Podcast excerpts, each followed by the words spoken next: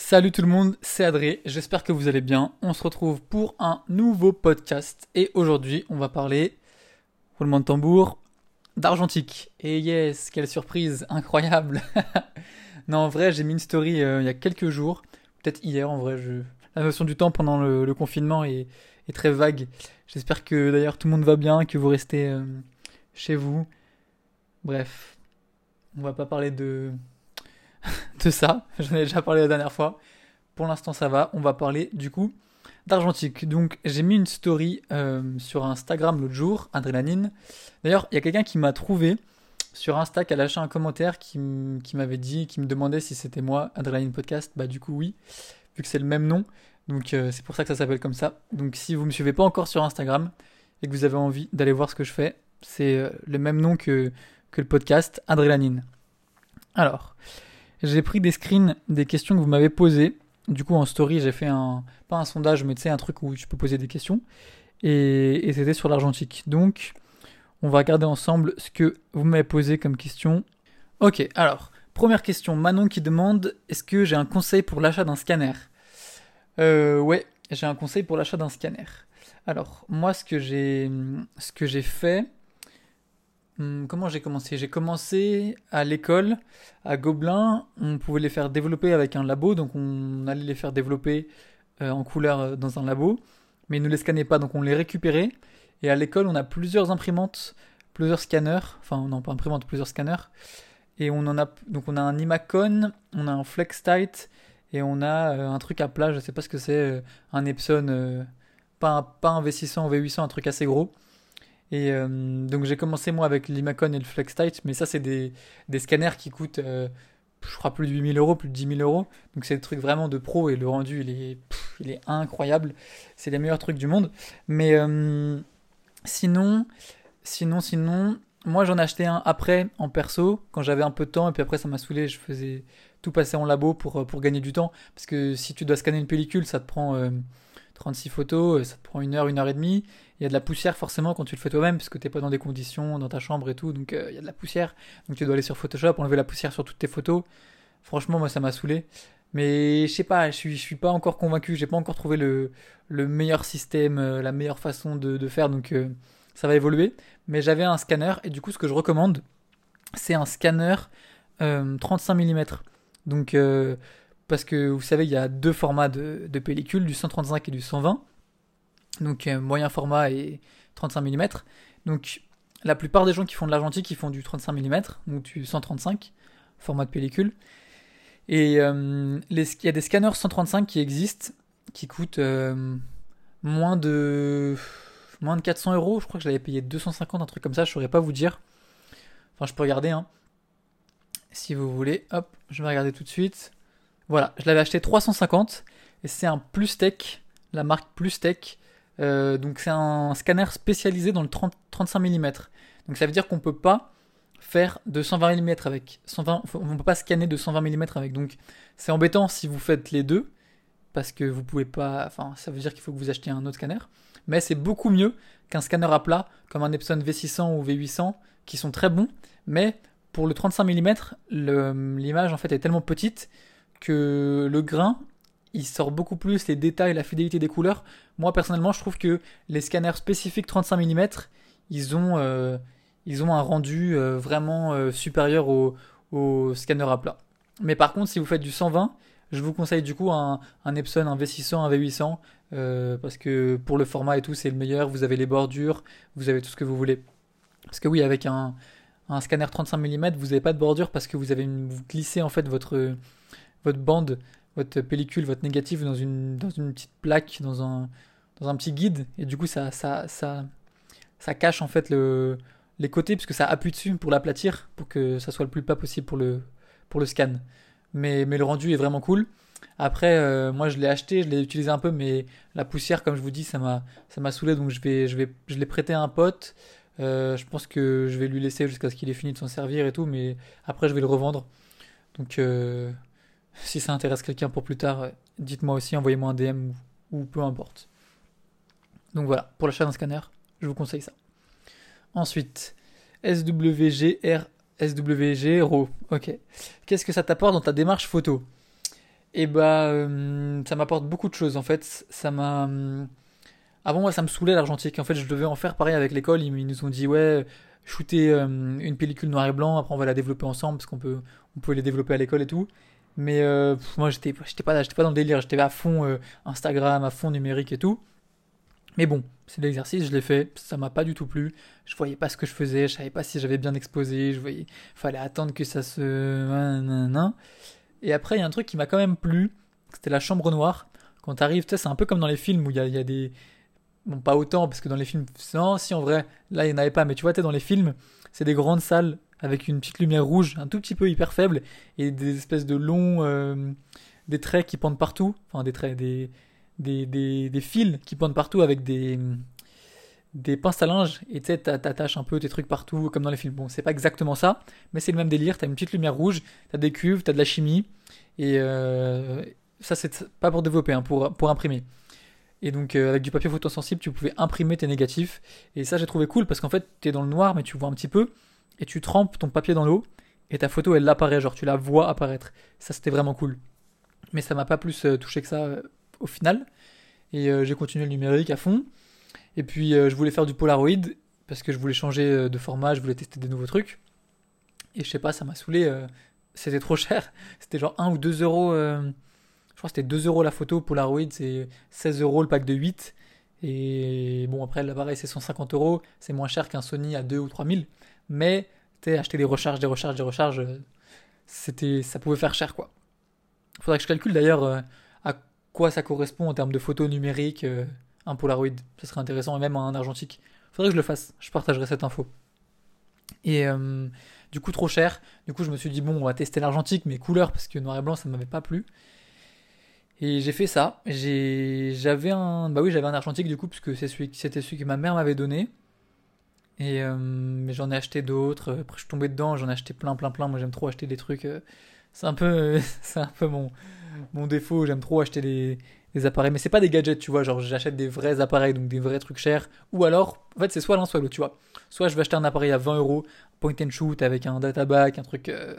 je vous parle un peu chinois, je pense, pour ceux qui connaissent pas, mais un truc un peu mystique, vite fait pour, pour cliquer et faire tes photos. Ou alors j'achète des appareils à plus de 1000 euros, argentiques, des trucs hyper réputés. Et ouais, je suis un peu dans ça. Et donc, ça répond pas à la question.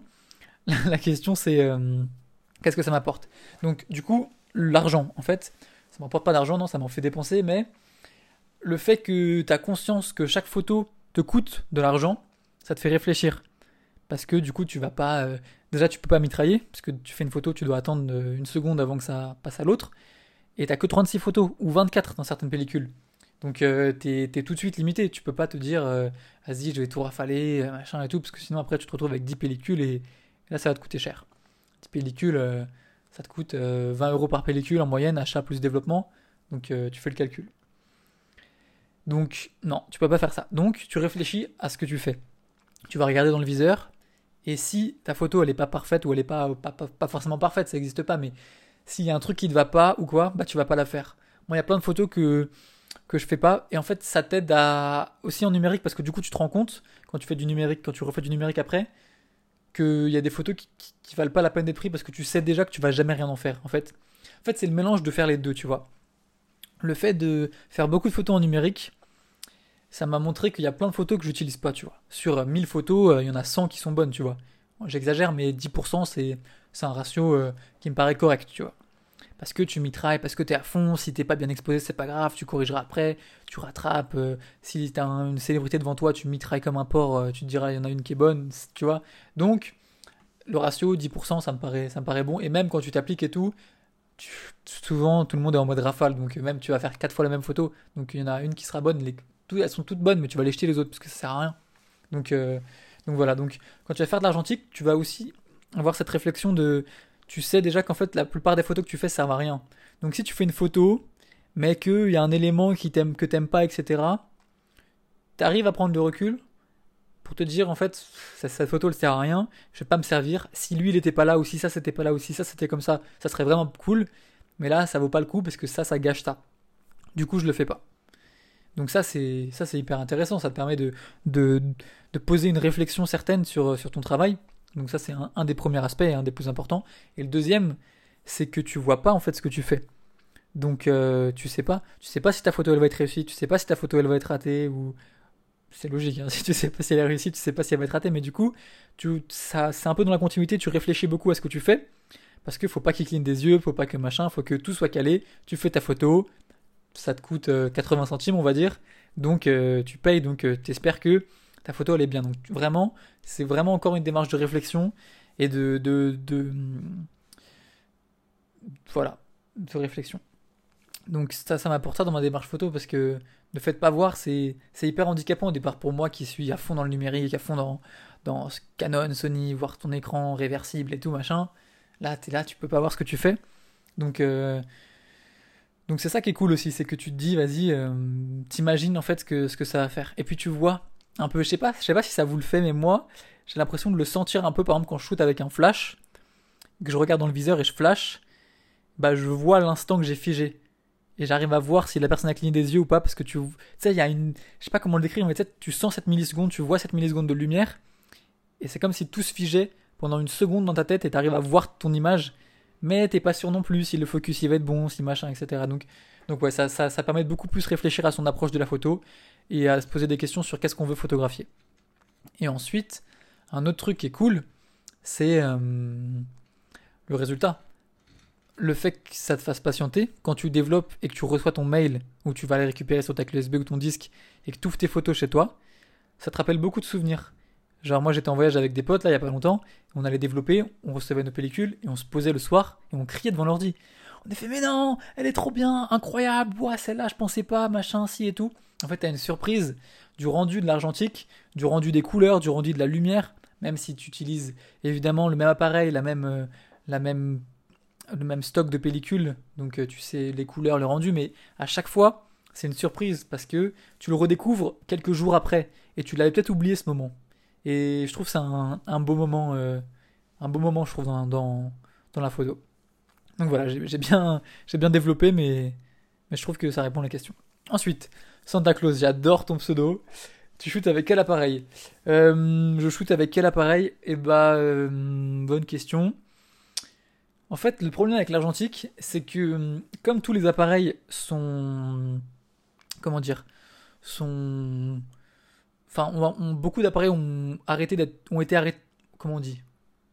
Ils ont arrêté d'être fabriqués? Ils ont arrêté d'être fabriqués. Oui, c'est ça. Ils ont arrêté d'être fabriqués.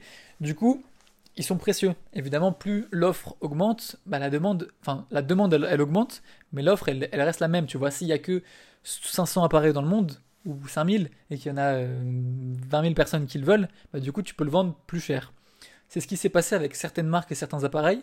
Par exemple, je regardais un documentaire tout à l'heure sur Kodak et il montrait une vidéo de de qui c'était? Merde euh, euh, comment elle s'appelle Kendall Jenner Kendall Jenner qui était invitée par Jimmy Fallon et euh, il parlait de photos et elle pose son appareil photo sur la table et elle dit c'est avec ça que je fais mes photos. C'est un appareil photo argentique, c'était en il y a peut-être un peu moins de 10 ans, c'était entre 5 et 10 ans. Elle pose son appareil photo sur la table et elle fait une photo de Jimmy Fallon. Et le lendemain, le prix de cet appareil il avait doublé. Il était passé de 400 à 800 dollars. Et c'est tout ce qui a continué euh, à faire, les photos 3D, les trucs comme ça, tout ce qui est devenu à la mode, tout ce qu'on a vu, les célébrités. Euh, y, a, récemment, il y a au Met Gala, il y a Frank Ocean, qui a, je sais pas comment vous dites, Frank Océan, Frank Ocean, bref, qui est passé euh, au, Met Gala avec un appareil, et il y avait des photos de lui avec cet appareil, pareil, l'appareil, il, il avait déjà augmenté, mais plus des célébrités font des photos avec, plus de gens veulent cet appareil, plus le prix augmente. Donc, j'aime pas trop parler de mes appareils, parce que j'ai pas envie que ça augmente le prix euh, de tout le monde. Et il y a aussi, pas que les célébrités, mais les youtubeurs. Les youtubeurs qui font des reviews d'appareils, c'est trop cool parce que du coup ça te permet de savoir si tu veux l'acheter ou pas, mais du coup euh, ça donne envie à plein de gens de l'acheter et ça fait augmenter aussi les prix.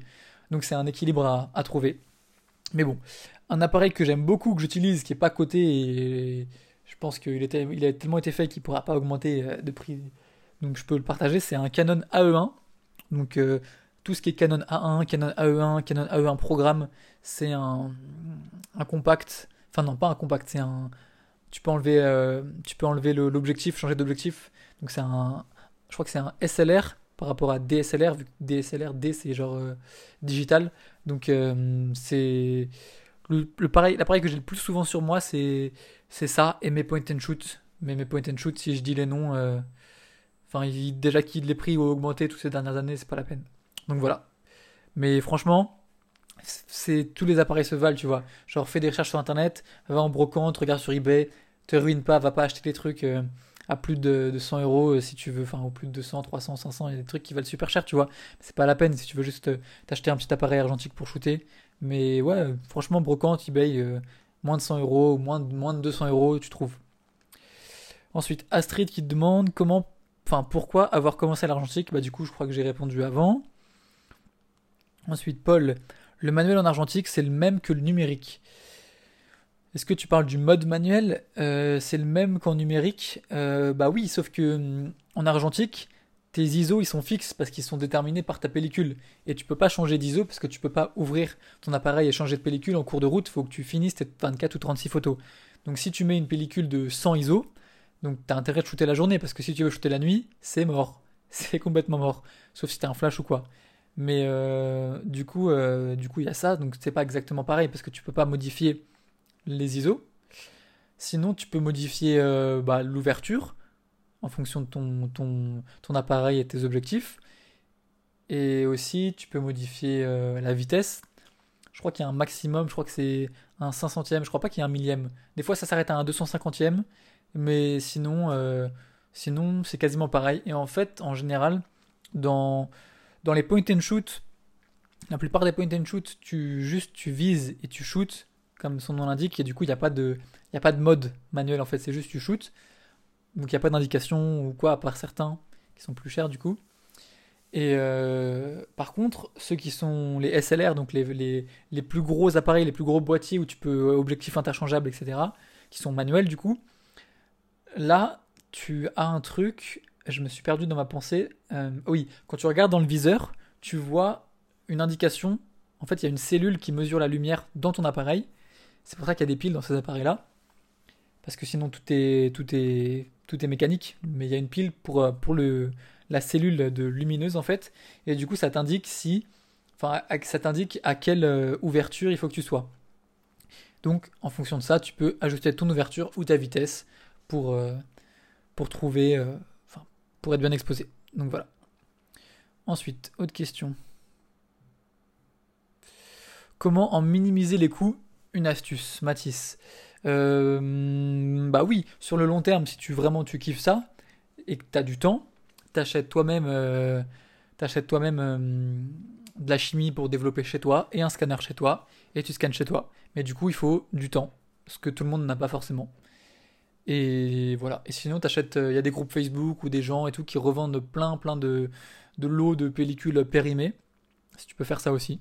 Ou alors, même des labos normaux ou des magasins normaux, si tu achètes par groupe, si tu en achètes 100 ou.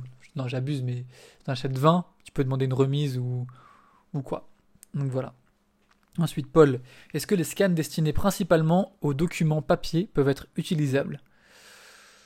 Oula, j'ai pas compris. Est-ce que les scans destinés principalement aux documents papier Ah, peuvent être utilisables, ok. Euh, si tu as un scanner chez toi, en mode un scanner euh, d'imprimante, euh, de bureau, tu peux pas scanner des, pellicules avec parce qu'en fait il faut qu'il y ait de la lumière derrière le négatif. Tu vois quand tu mets ton, négatif, tu le tiens dans la main et que tu le mets à, une fenêtre au soleil, tu vois ton image, ok? Sauf que si tu mets un papier derrière, tu vois rien. Bah, c'est ce qui se passe dans ton scanner. Si tu mets ton scanner et que tu fermes ton scanner, la lumière elle va taper d'un côté, comme tes yeux, sauf que le, fond il va être, euh, il va être sombre parce qu'il n'y a pas de lumière qui tape par derrière. Donc tu peux pas. À moins, enfin le, moyen, ça serait de, enfin les, scanners normaux en fait qui font ça, c'est juste que tu peux enlever le dos au lieu et au lieu d'avoir un dos euh, plat, c'est un autre, euh, une autre vitre avec un autre, euh, autre, autre, autre, ray de lumière en fait. Du coup, il y a le ray de lumière du bas et du haut en même temps. Celui du bas il scanne et celui du haut il met la lumière derrière. Donc c'est comme ça que ça marche les scanners à plat. Donc si t'as pas de pas de dos lumineux, à moins que tu mettes ton iPhone avec ta torche euh, à fond derrière ou, ou tu mettes une lampe halogène ou, ou tu bombardes de lumière euh, par le dos, ça peut marcher. Mais normalement non du coup. Ensuite, Léo. Quel est ton process du déclenchement au post Insta tirage Mhm, Bonne question. Mon process, eh ben mon process, c'est en général, je vais acheter par lot euh, des pellicules. J'en achète 30, 40, 50. Je teste plein de stocks différents, plein de marques différentes, des trucs différents. Je mets tout dans mon frigo pour les conserver parce que je sais pas quand je vais les shooter. Ensuite, quand je veux shooter, j'en prends une, j'en mets dans mon appareil et je sors shooter. Quand j'ai fini, euh, je vais au labo, je dépose ma pellicule et en général, je récupère celle d'avant parce que du coup, pour m'éviter des allers-retours, dès que j'y vais, enfin, j'y vais pas que pour récupérer. Genre, par exemple, là, j'ai posé une pellicule avant, la, avant le confinement. Quand ça va être euh, la fin du confinement, je pourrais y aller pour récupérer ma pellicule, mais je vais pas y aller tout de suite. Je vais attendre de finir d'autres pellicules, comme ça, j'amène des nouveaux trucs et en même temps, je récupère pour m'éviter des allers-retours. Et bref, c'est juste logique. Et du coup, euh, je vais au labo, ils me les scannent, ils m'envoient un mail et j'ai mes, mes photos chez moi. Et ensuite, euh, je vais les récupérer. Voilà. Comme je les ai chez moi, euh, ils sont sur, elles sont sur mon ordi, je les télécharge, je les mets sur mon disque dur, je les mets sur Lightroom, je les, je les retouche. euh, oui, je les retouche vite fait. Parce qu'en fait, c'est pas vraiment la retouche. Les gens ils vont dire ouais, faut pas. Enfin, tu sais, il y a plusieurs écoles. Il y a ceux qui disent qu'il faut pas retoucher l'argentique, ceux qui disent bah si, tu vois, tu fais ce que tu veux. Mais en fait, le truc c'est que ton labo il le scanne dans tous les cas. Et chaque labo a son, sa retouche un peu différente. C'est comme ça. Et sa chimie aussi des fois un peu différente. Donc euh, ceux qui disent ouais faut pas retoucher euh, les négatifs et tout, bah ils sont déjà retouchés par votre labo dans tous les cas. Donc euh, en vrai ça sert à rien de dire ça. Mais ce que je peux comprendre c'est que chaque, chaque film a ses couleurs particulières. Par exemple euh, la Portra ou la Superia, elle va avoir un rendu différent. Du coup je peux comprendre que ce soit pas logique de retoucher une photo si tu achètes un film spécifique pour avoir ce rendu et tu la retouches pour avoir un autre rendu. C'est pas logique. Ce que je peux comprendre complètement. Mais pour moi, la retouche, c'est plus pour. euh, ça reste fidèle au, à la pellicule parce que je corrige juste le labo parce que des fois c'est un peu trop vert ou un peu trop machin ou pas assez contrasté, etc. Du coup, je vais juste corriger ça. Mais c'est un peu une correction universelle en fait avec ce labo-là. Donc ça veut dire qu'il va m'envoyer une photo un peu verte, un peu sombre. Et du coup, je vais augmenter la luminosité et augmenter le contraste. Et ça va être le résultat que je veux. Et je vais juste faire ça. Comme ça, que ça soit euh, une marque de film ou un autre, je vais pas dénaturer le film parce que je vais appliquer les mêmes corrections à tout. Je sais pas si c'est logique, mais voilà. Et ensuite, pour le tirage, euh, en fait, tu peux faire tirer des négatifs directement, comme ce que je disais tout à l'heure, dans une salle euh, complètement noire cette fois, avec, euh, enfin non, pas complètement noire, une salle rouge, tu sais, une chambre, une chambre de labo quoi. Et tu, mets ton négatif et ça, ça tape contre du papier photosensible et tu le mets dans de la chimie et ça apparaît. Sauf que ça, ça coûte très cher, beaucoup plus cher que prendre le scan qu'on t'a envoyé et l'imprimer normalement. Du coup, moi, c'est ce que je fais. Mais il paraît que c'est hyper beau. J'en ai jamais vu encore de tirage euh, vraiment euh, directement de, de, depuis un négatif. Moi, c'est toujours un négatif qui est scanné et puis le scan qui est imprimé. Mais j'aimerais bien tester un jour euh, pour certaines photos, pour des expos, on verra pour, pour plus tard. Mais j'ai jamais encore fait ça. Pour l'instant, je tire, j'imprime ouais, sur, une, sur une imprimante Canon les photos que j'ai choisies sur mon disque dur et que j'ai retouchées. Voilà. Ensuite, Chachine. Tu peux pas savoir si la photo est réussie tant que t'as pas scanné la pellicule. Bah non. Du coup, euh, c'est une réponse assez courte et assez simple, mais t'as pas moyen de la voir tant qu'elle est pas développée. Même quand elle est développée, tu la vois en négatif, donc faut que tu l'inverses. Et que tu la scannes du coup, et donc tu peux pas savoir avant. Ensuite, Nina. Quel type de pellicule et d'appareil pour débuter? Bonne question. Bah la réponse c'est n'importe. Pour débuter, si tu connais pas les paramètres et si tu veux pas t'embêter, tu prends un point and shoot. En général, c'est facile de les reconnaître. C'est des petits appareils euh, qui font, euh, je sais pas, 10 cm sur 5, une espèce de petit rectangle où il n'y a pas d'énorme objectif qui dépasse. C'est genre euh, vraiment un truc compact que tu peux mettre dans ta poche de jean ou dans ta poche de manteau. Donc tu. Voilà. Donc euh, il y en a beaucoup en brocante. Pour moins de 10 euros, tu peux en trouver en brocante. Pour moins de 50 euros sur eBay. Et comme pellicule, n'importe, prends pas des trucs trop chers pour débuter parce que tu vas peut-être te rater. La Kodak Gold, euh, de la Kodak de l'Ultramax. C'est, je crois que c'est les. Non, je suis sûr, il y en a d'autres moins chers. Je connais pas trop les pellicules. euh, les pellicules pas chères. Mais, mais il doit y en avoir plein, ou même des pellicules périmées. Tes parents, tes grands-parents, peut-être ils en ont. Tu demandes. Et donc, en vrai, pour débuter, s'il n'y a pas de réponse absolue, c'est genre, pour débuter, tu essayes tout. Genre, t'achètes trois appareils en brocante à 5 euros. T'achètes une pellicule Kodak, une machin, une Superia, une machin. Tu testes. Et voilà. Ensuite, Arthur, développer chez toi, c'est compliqué. Alors, moi, j'ai que développé en labo à l'école du noir et blanc. C'est compliqué.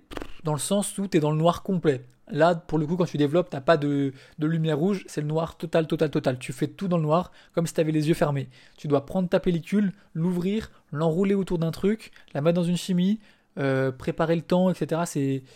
Moi, je suis pas du tout à l'aise dans le noir total comme ça, euh, parce que tu sais, c'est bizarre. Tu es là, t'es es habitué à voir, et t'es là, t'es dans un truc tout noir, t'as des, des trucs et tout. Faut pas que tu fasses tomber les trucs, faut pas que tu, tu l'embobines mal parce que tu peux pas vérifier. Enfin, c'est tout au toucher c'est une expérience hyper étrange.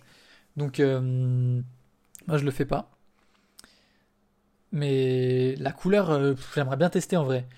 Enfin, c'est intéressant. C'est pas si compliqué que ça.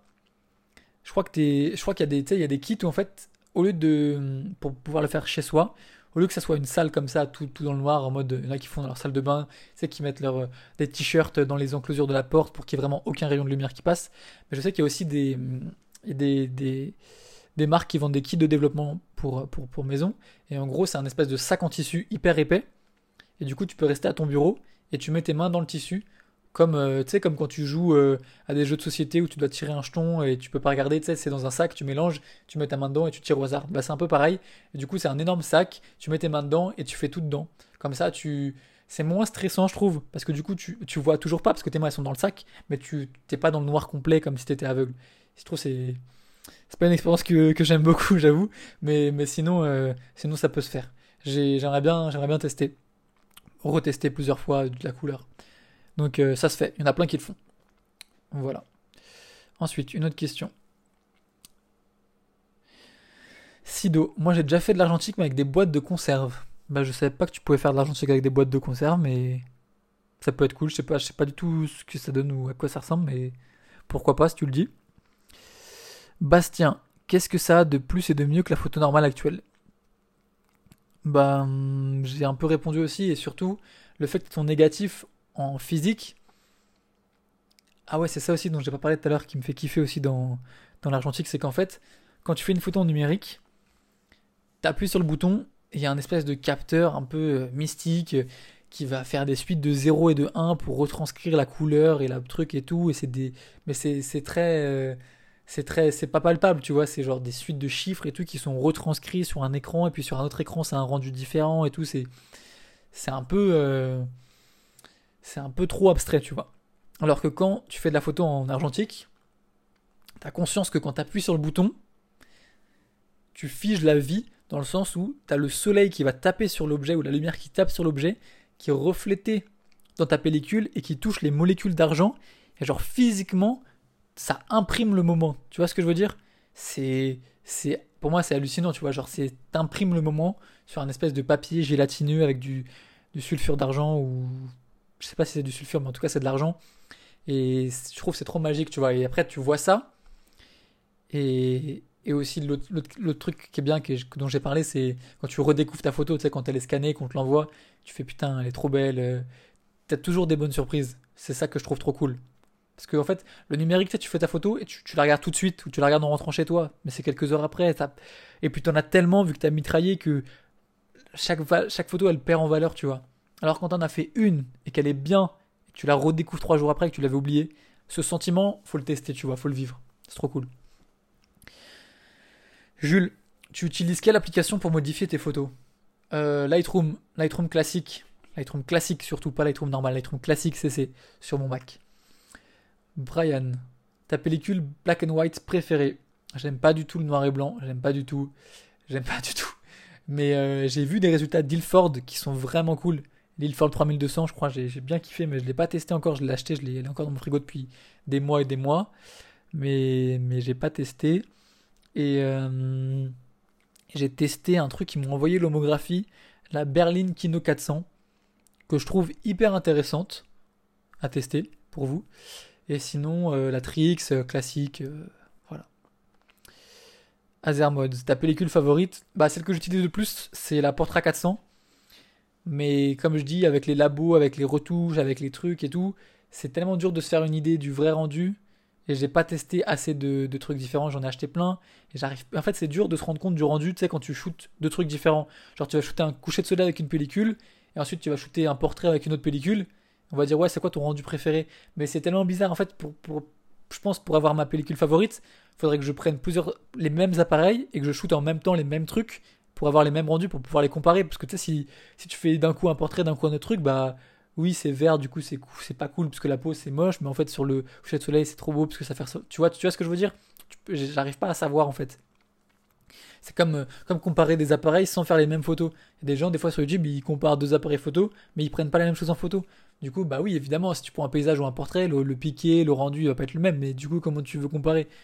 Donc, euh, donc voilà, j'ai pas encore euh, pris le temps, et du coup, tu dépenses de l'argent. Si je fais, si je fais ça, ça veut dire que bah, je vais pas gâcher, mais je vais faire que des photos en double, donc je vais gâcher en quelque sorte une pellicule en développement pour, pour une pellicule pour, pour voir la différence de rendu, mais je pense que je le ferai. Mais j'ai pas encore deux appareils identiques pour le faire non plus, mais ça viendra. Victor.osmt. Comment anticiper la photo que tu vas prendre, comment être sûr des réglages, etc. Bah du coup, sur euh, les point and shoot, t'as rien à faire. Donc c'est les compacts dont je parlais en brocante. Tu prends, tu shootes, c'est bon. Comme un jetable, tu prends, tu shootes, pas de réglage à faire, ça, ça calcule tout seul. Et sur les manuels, bah, tu regardes dans le viseur, et s'il y a de la batterie, il y a de, la pile, tu vois si, qui t'affiche. En fait, il y a marqué les réglages qu'il faut que tu mettes. Des fois, c'est des fois, c'est affiché en mode. Euh, pas en LED, mais tu sais, un peu comme, euh, comme les, les, anciens réveils, tu sais, avec des, ou les trucs d'ascenseur. Tu sais, c'est des espèces de petits bâtons qui font des tirets, qui font des chiffres. En général, c'est affiché comme ça. Ou alors, sur la droite ou la gauche, ou le bas, peu importe, il y a une grille, enfin, il y a des chiffres de 2,8 à 22, c'est l'ouverture en général des, objectifs. Et tu as une petite aiguille qui se déplace et qui dit où est-ce qu'il faut que tu sois. Et si l'aiguille elle euh, sur 5,6, bah tu te mets à 5,6. Et donc, en ouverture et tu seras bien exposé. Sauf qu'en en argentique, c'est bien de surexposer. Enfin, en numérique, c'est mieux de sous-exposer. Parce que du coup, tu, récupères, tu peux récupérer des détails dans les ombres. Alors qu'en argentique, c'est mieux de surexposer parce que la pellicule, c'est gourmand en lumière. Donc même si tu, donnes, si tu lui donnes une. Si tu ouvres plus pour qu'il laisse rentrer plus de lumière, tu auras quand même euh, tes détails euh, dans le ciel, dans les hautes lumières. Voilà. Ensuite. Ensuite, j'ai que des, des questions de, de robots Insta, genre. Euh, bref. Ryan. Ah, Ryan. Où est-ce que tu achètes tes pellicules et combien ça coûte? Il euh, y a plein de labos à Paris, euh, plein de magasins. Nation Photo, il est assez connu. c'est là où je vais. Et en général, ça coûte. en moyenne, maintenant, c'est 10 euros la pellicule. T'as des moins chers qui sont à je crois que les moins chères, elles sont à 6 euros, 5 euros. Je crois que tout, a augmenté maintenant parce que à cause des usines et tout, ils ont, ils ont changé Kodak et tout. Donc euh, tout le monde s'est aligné sur les prix. Mais ouais, 8 euros environ la pellicule, plus 10 euh, euros le développement. Enfin, en général, c'est 20 euros pour moi. 22 je crois, mais parce que je prends des pellicules euh, à 12 euros. Mais tu peux, tu peux, entre 15 et 20 euros, on va dire, tu peux t'en sortir avec une bonne pellicule et un bon développement. Voilà. Ensuite, développer soi-même ses pellicules, t'en penses quoi? J'ai répondu, c'est ça peut être cool. Moi, j'aimerais bien retester. Je l'ai pas assez fait, mais je peux le faire que en noir et blanc pour l'instant. Mais je verrai si j'ai des potes, on se chauffe, on des potes avec des potes, on se chauffe, on achète, euh, on achète un kit, on se le partage, on fait des développements chacun son tour et tout. Ça peut être cool. Voilà. Est-ce qu'on peut mettre en couleur des photos en noir et blanc? Bah non, Mister Seed. Tu peux mettre en noir et blanc des photos en couleur T'as juste à cliquer, c'est plus facile. Tu peux enlever des couleurs, genre tu, tu mets comme, comme un filtre sur iPhone, tu vois, tu mets un filtre noir et blanc, ça passe en noir et blanc. Mais, mais comme en iPhone, euh, t'as pas de filtre, euh, enfin. ouais, ok, je vois ce que tu veux dire, parce qu'en fait, c'est tellement bizarre parce que maintenant il n'y a plus aucun, je crois, hein, je, si il doit en avoir, je vais pas dire n'importe quoi, mais quand tu prends une photo, en fait, tu la prends en, en couleur et après tu mets un filtre noir et blanc. Et je pense que même sur iPhone, quand tu mets noir et blanc, il, il prend une photo en couleur et il la convertit en noir et blanc et tu peux repasser en couleur, tu vois. Alors que en argentique, ça marche pas comme ça, parce qu'en fait, sur ta pellicule, sur ton, film, il n'y a qu'une seule couche de lumière par rapport aux pellicules euh, couleur, où il y a rouge, vert, bleu, qui chacune correspond et capture une longueur d'onde différente. Alors que sur un filtre, euh, enfin un film noir et blanc, bah ça capture que, enfin ça capture euh, toutes les longueurs d'onde d'un coup en noir et blanc. Donc tu peux pas passer des, des photos de noir et blanc en couleur. Mais il y a des techniques sur Photoshop mais c'est long, mais ça se fait. Ou en fait, tu tu, c'est comme un coloriage, mais c'est assez compliqué. Enfin, non, c'est peut-être pas si compliqué que ça, je l'ai déjà fait. Mais il y a des gens qui, enfin, à l'école, on a appris ça aussi. Mais en gros, c'est du pinceau. Donc tu prends ton, ta photo sur Photoshop et tu, tu, choisis la couleur rouge et tu peins le manteau, puis, puis caucasien, la, la couleur euh, beige pour, pour peindre la peau, puis, puis blanc pour peindre le col et tout. Et tu, tu peins un peu en fait par-dessus. Et avec certaines techniques, ça donne euh, un effet de photocouleur. Mais il n'y a pas de, de résultat magique. Euh, enfin, si, il y a, des. Sites maintenant qui sont lancés, j'ai vu ça il y a quelques, mois.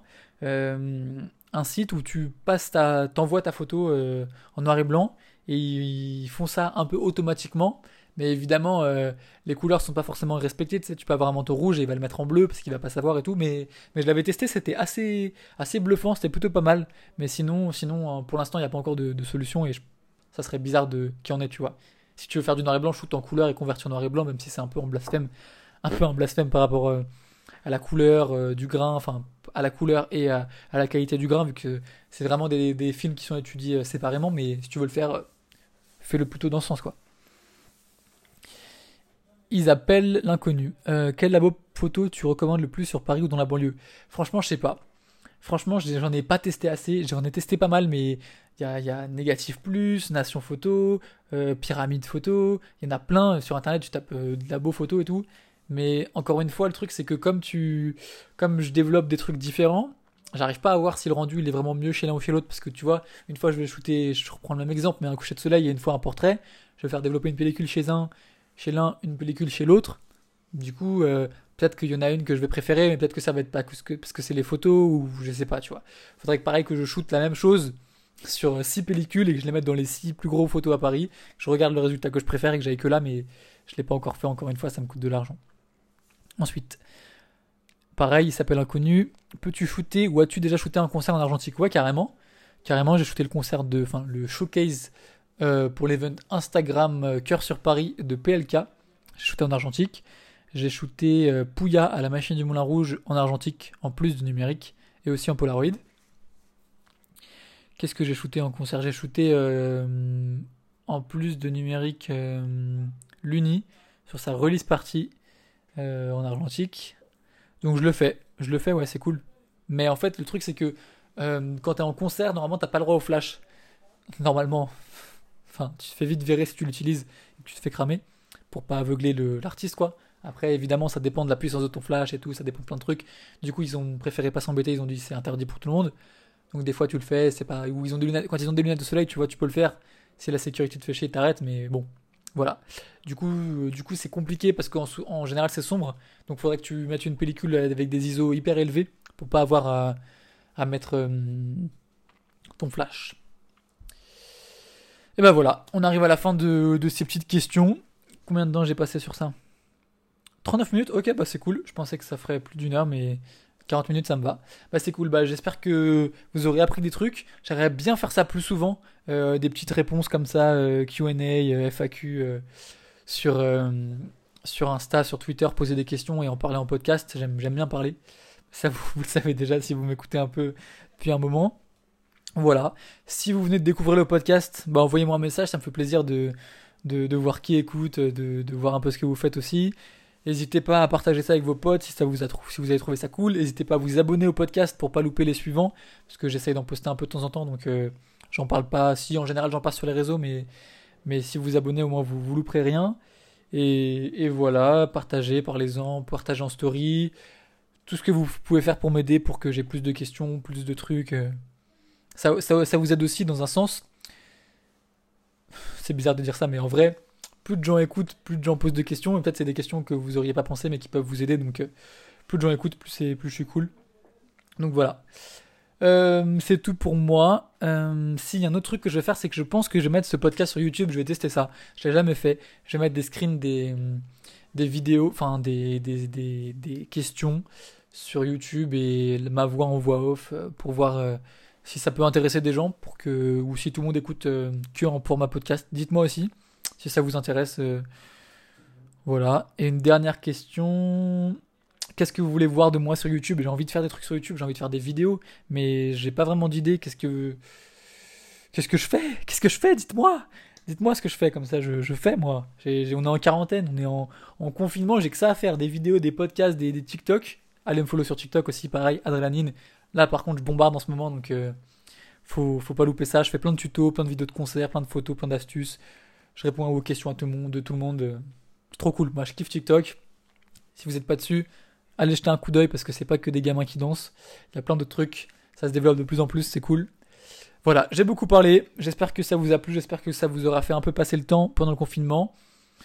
En attendant, je prépare d'autres trucs avec des invités pour mon podcast. Je sais pas si j'attends la fin du confinement ou pas pour les poster. Je pense pas en fait. Je pensais que oui, parce que je me suis dit, les gens ils écoutent mes podcasts dans les, dans transports et tout, donc euh, si je le poste maintenant, ils vont pas l'écouter parce qu'ils vont pas avoir envie de faire ça. Mais comme ça reste tout le temps, bah, je me dis au pire vous l'écoutez pas maintenant et vous l'écouterez dans votre voiture dans dans six mois hein, à la fin du confinement. Mais voilà, du coup, j'avance sur ça. Envoyez-moi des messages. J'aime bien, j'aime bien parler avec les gens. J'aime bien parler avec vous. Et voilà. C'était Adré. À plus. Ciao.